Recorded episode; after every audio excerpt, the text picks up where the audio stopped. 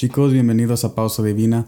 Gracias por estar escuchando esta transmisión en este día muy especial. Espero de que todos tengan un día lleno de la maravillosa bondad de nuestro Padre Celestial. A donde quiera que tú estás en este momento, yo te agradezco por tomar este momento de hacer una pausa para reconocer de que Jesús te guía, de que Jesús llama tu nombre y que Él te cuida en cada paso que tú das.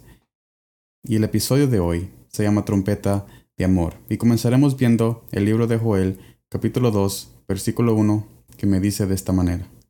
Tocad trompeta en Sion y dad alarma en mi santo monte. Tiemblen todos los moradores de la tierra, porque viene el día de Jehová, porque está cercano. En este capítulo, Jehová usó al personaje Joel para avisar de que la venida de Dios estaba cerca. Tal venida era de juicio porque Judá estaba en malos caminos en ese tiempo. Sin embargo, no siempre la llegada de Dios es de juicio. En las muchas ocasiones de nuestras vidas, Jesús quiere venir a rescatarnos con su amor. Pero ¿por qué es que no lo dejamos hacerlo? Es necesario entender que los problemas son esas trompetas de amor que nos da una alarma que Él está más cerca que nunca. Cuando yo personalmente me encuentro con estragos internos, siempre se me vienen pensamientos de hacer yo algo al respecto o sea, yo arreglar ese estrago o encontrar una solución con mis propias fuerzas o con mis propias opiniones.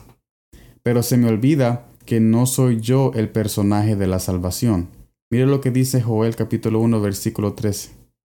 Ceñíos y lamentad, sacerdotes. Gemid, ministros del altar. Venid, dormid en silicio, ministros de mi Dios, porque quitada es de la casa de vuestro Dios la ofrenda y la libación. Joel en este pasaje procura hacerle entender al pueblo que solo Dios podía salvarlos del juicio que había de venir. Cuando vienen los problemas a nuestras vidas, es importante saber que no somos nosotros la solución. Pero ¿por qué siempre caemos en esa trampa de que podemos tener todo bajo control? La razón es que no estamos escuchando la voz que hay detrás de cada problema que nosotros pasamos. Mire lo que dice Salmos capítulo 27 en el versículo 14. Aguarda a Jehová, esfuérzate y aliéntase tu corazón. Sí, espera a Jehová. Esta es la voz que el Espíritu de Jesús que mora en nosotros nos habla. Cada vez que tienes un argumento matrimonial, un crisis financiero y enfermedad, está esa voz detrás de ese problema. No dejes que tus amigos, opiniones y el mundo tapen tus oídos de oír la voz de Jesús en tu corazón. La próxima vez que tengas un problema, y aún en este momento si estás pasando por algo difícil, te invito a reconocer que el día de Dios ha llegado y Él está más cerca que nunca. No caigas en la trampa tratando de resolver las cosas tú mismo. Deja que su voz haga oír las voces que te dicen que estás solo y mira la victoria que ha llegado a tu vida. Mira lo que dice Isaías capítulo 14 versículo 16. Se inclinarán hacia ti los que te vean, te contemplarán diciendo, es este aquel varón que hacía temblar la tierra, que trastornaba los reinos. Este pasaje resalta la caída del rey de Babilonia de parte de Dios. Aquí hace reconocer a toda luz que los problemas en los ojos de Jesús son más pequeños que como nosotros lo mirábamos. Cuando pasa la tormenta siempre hay una verdad que se planta en nuestro corazón. Esa verdad comienza a crecer día a día.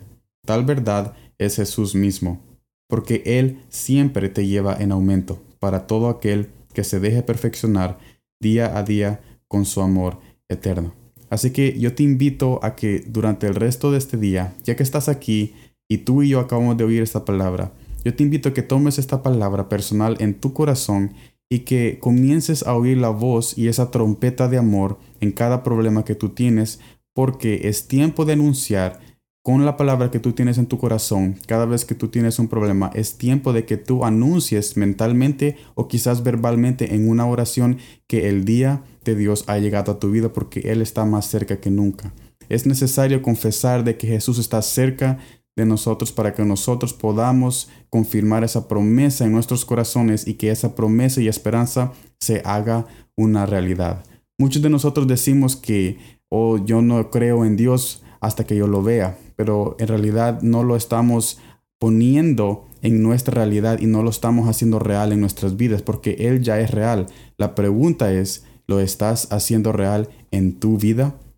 Gracias por estar en esta transmisión de Pausa Divina. Espero que todos sean cubridos y todos sean llenos del amor de nuestro Padre Celestial. Los vemos la próxima vez y como siempre, gracias por el tiempo.